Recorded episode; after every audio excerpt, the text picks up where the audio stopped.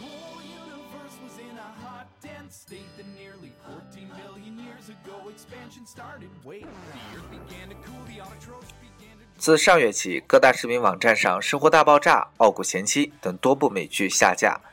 对此，《环球时报》就发表评论认为，对美剧限制更深层次的原因在于保护国内依旧羸弱的影视工业，特别是面对美剧的竞争日益显出弱势的国产剧。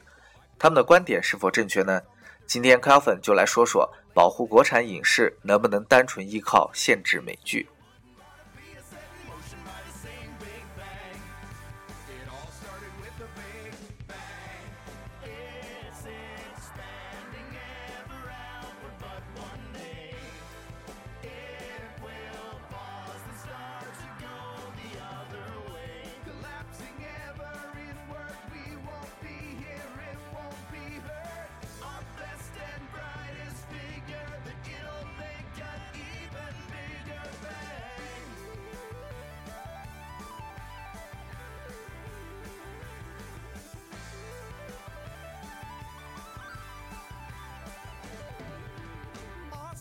Australopithecus would really have been sick of us debating how we're here, they're catching deer. catching viruses, Religion or astronomy, it all started with the Big Bang.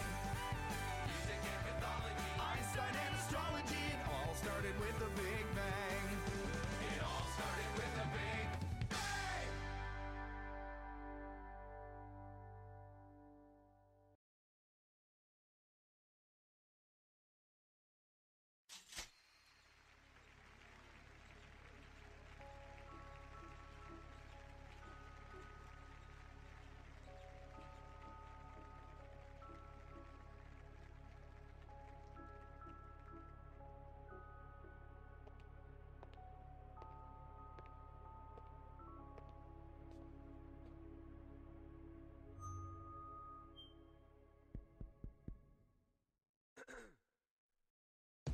见解和观点，犀利清晰的表达方式，正确生动的互联网正能量，让你在这里听到不一样的声音。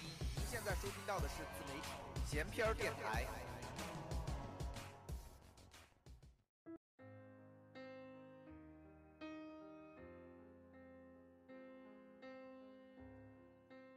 二零一三年，大陆引进境外影视剧共一百三十二部，其中电影七十八部，电视剧五十四部，共一千零七十三集。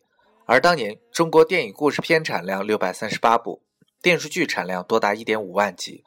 数量上看，引进影视只是一小撮，美剧又是一小撮中的一撮而已。但从受欢迎程度上看，高产的国产影视却未必争得过一小撮进口片。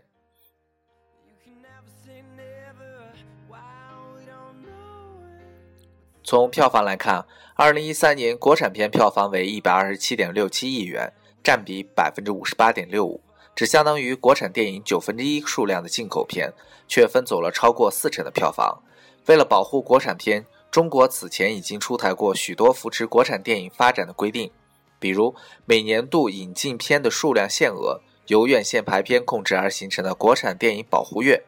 对于中外合资影视剧制作公司持股与合作的限制，以及以税收方式从电视广告纯收入中提取百分之三，建立电影精品专项资金作为扶持补贴。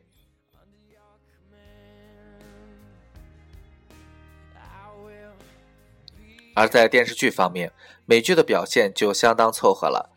近几年来，央视雄心勃勃地引进了几部在美国创下收视率奇迹的电视剧，却不料都砸在了手里。二零零三年，美国顶尖级剧目《兄弟连》来到中国，反响平平，而赢得了六十五个奖项的情景喜剧《人人都爱雷蒙德》在央视八套播出，也因为收视低迷，中途夭折。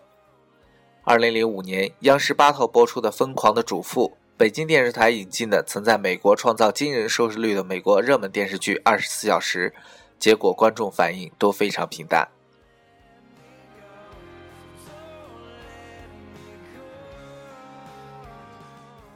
从搜狐视频的点击率排行来看，美剧收视最好的《尼基塔》第一季收视是二点七六亿，在全部电视剧中排第三十五位，而前三十四位几乎全部是国产电视剧，比如我是特种兵步步惊心还珠格格和乡村爱情故事。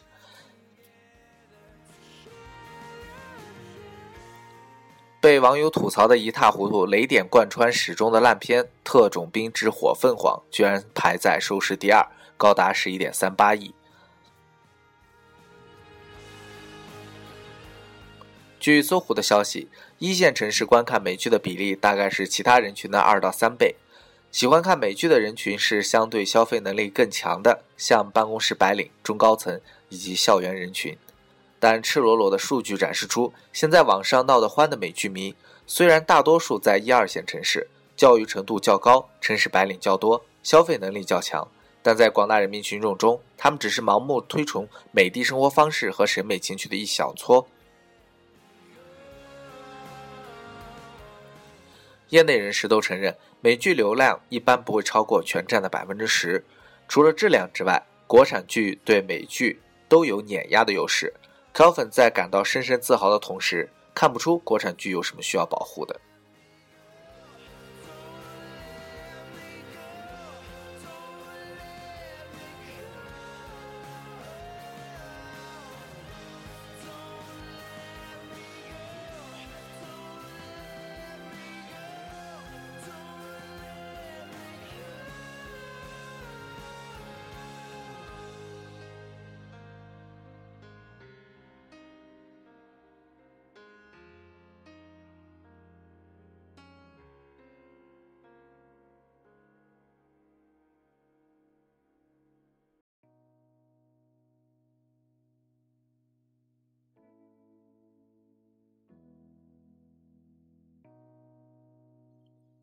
不过话说回来，在这个全球化的时代，保护本土影视、对外来影视进行限制，其实是各国的通行做法，甚至是外国的先进经验。比如法国，他们规定一个季度中有五周必须上映法国本土的长片电影，并提取电影票房收入的百分之十一，TV 进口收入的百分之五点五，录像带出租收入的百分之二点五，并从录像带。VCD、DVD 产业中征收百分之二十的税，用以支持本国电影业的发展。日本虽然没有电影配额制度，但建立了专门放映日本电影的院线，占总院线的百分之二十三点六。加拿大广播法案中明确要求，加拿大广播系统中每个组成部分都应该贡献于使加拿大内容提供给加拿大人。在商品贸易上，加拿大跟美国之间没有墙，但在文化事业上，人民群众必须紧密团结在加拿大政府的周围。电视台至少百分之七十八的股份由加方掌握，外国人不得收购加拿大的电影发行公司。各类电台和电视节目中，至少百分之六十是加拿大的内容。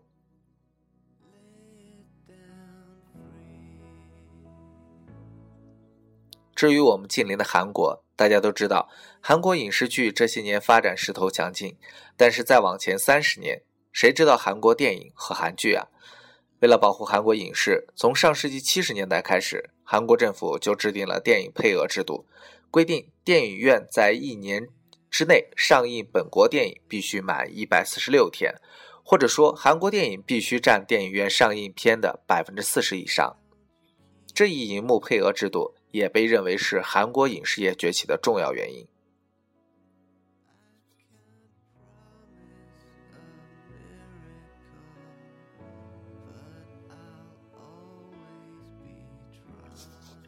韩国经验为中国影视崛起提供了榜样，但是如果把韩国影视的成功崛起归根于限制外国影视，就大错特错了。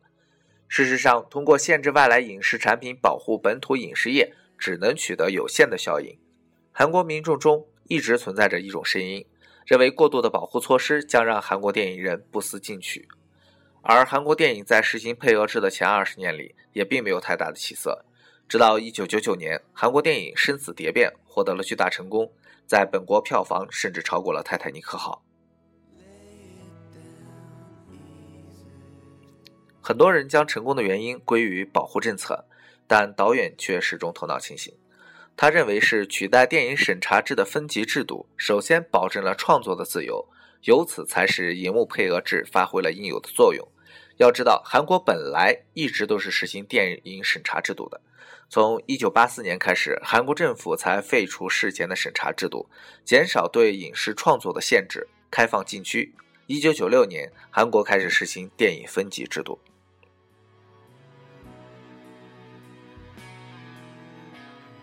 在生死蝶变之前，没有人敢把朝韩关系拿来拍电影，更没有人敢在电影院里表现韩国特工跟朝鲜特工谈恋爱。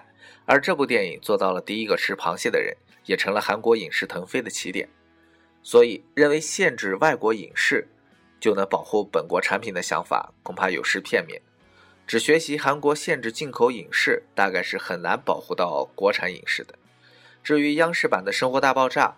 反正前车之鉴都在眼前，且行且珍惜吧。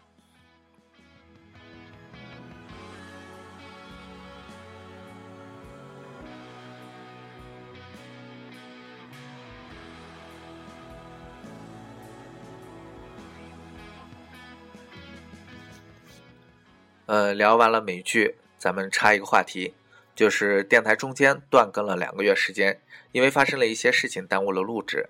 现在继续恢复更新，希望在以后的节目录制中能有更多的话题，还有更多的朋友一起来参与进来。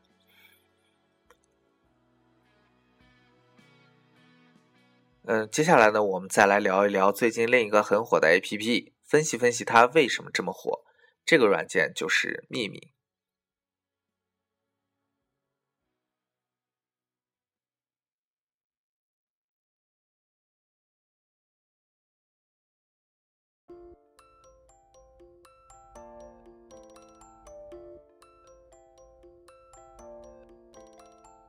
一部分八卦或有强烈表达欲望的中国人，正在为一款名叫“秘密”的社交如痴如狂。大洋彼岸，纽约、南加州和芝加哥的科技人士也在为 s c r e t 和 Whisper 沸腾。s c r e t 的原理与秘密如出一辙。秘密发布任何内容，你的朋友，也就是手机联系人以及你朋友的朋友会看到这个秘密，他们可以点赞或评论，而你自己。永远不会知道到底是谁发表了评论。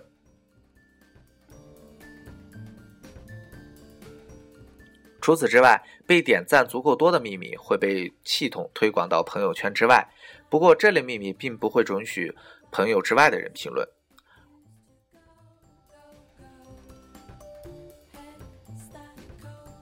而 Facebook 则完全是陌生人之间的交流，它不识别通讯录，完全基于用户所在的位置。简单来说，Secret 命名的就像是命名的 Facebook，而 Vistro 则移动版的网络论坛。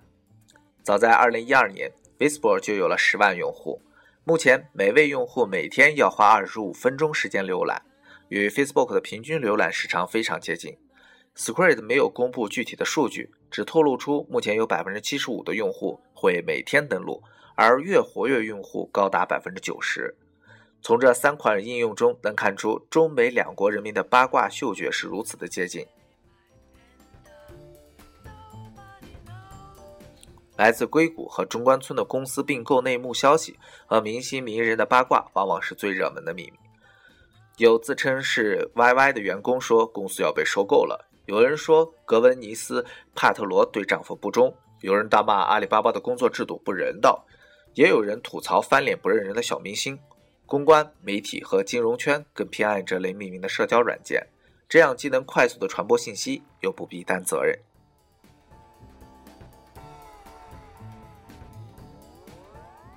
事实上，匿名一直是网络的基本特征和重要吸引力，它也能为用户带来更平等的身份，让大家更关注的是信息本身，而不是提供信息的人是谁。精明的投资商当然可以挖掘出自由背后的商机。三月初，夏斯塔创始人投入了 Whisper，后者得到了总价值为三千万美元的融资。其据说，其中一半的融资来自于中国公司腾讯。资本的认可也让 Whisper 值估值达到了两亿美元。而获得认可的原因是一些创新的盈利模式。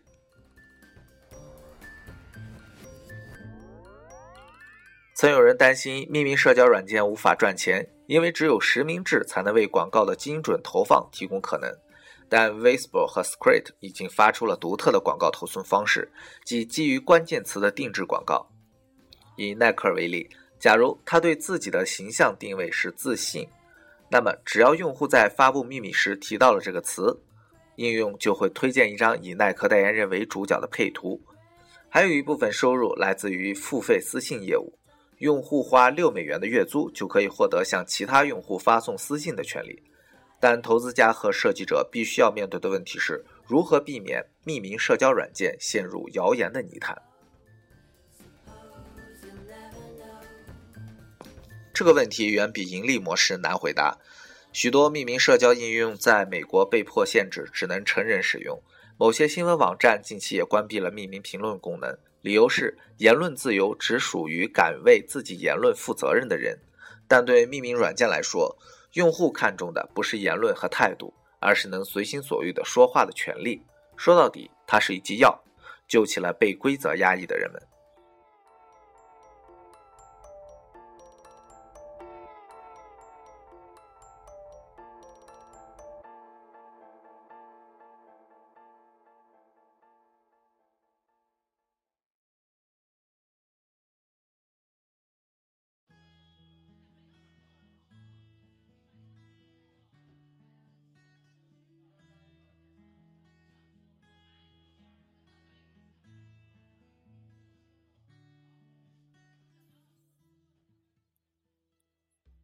这期节目录制到这里就该结束了。今天是母亲节，我仅代表我个人祝愿天下的母亲们都节日快乐，身体健康，儿女工作顺利，家庭幸福美满。最后这首歌来自万晓利的《妈妈》，送给现在听着这档节目的你，还有所有的妈妈。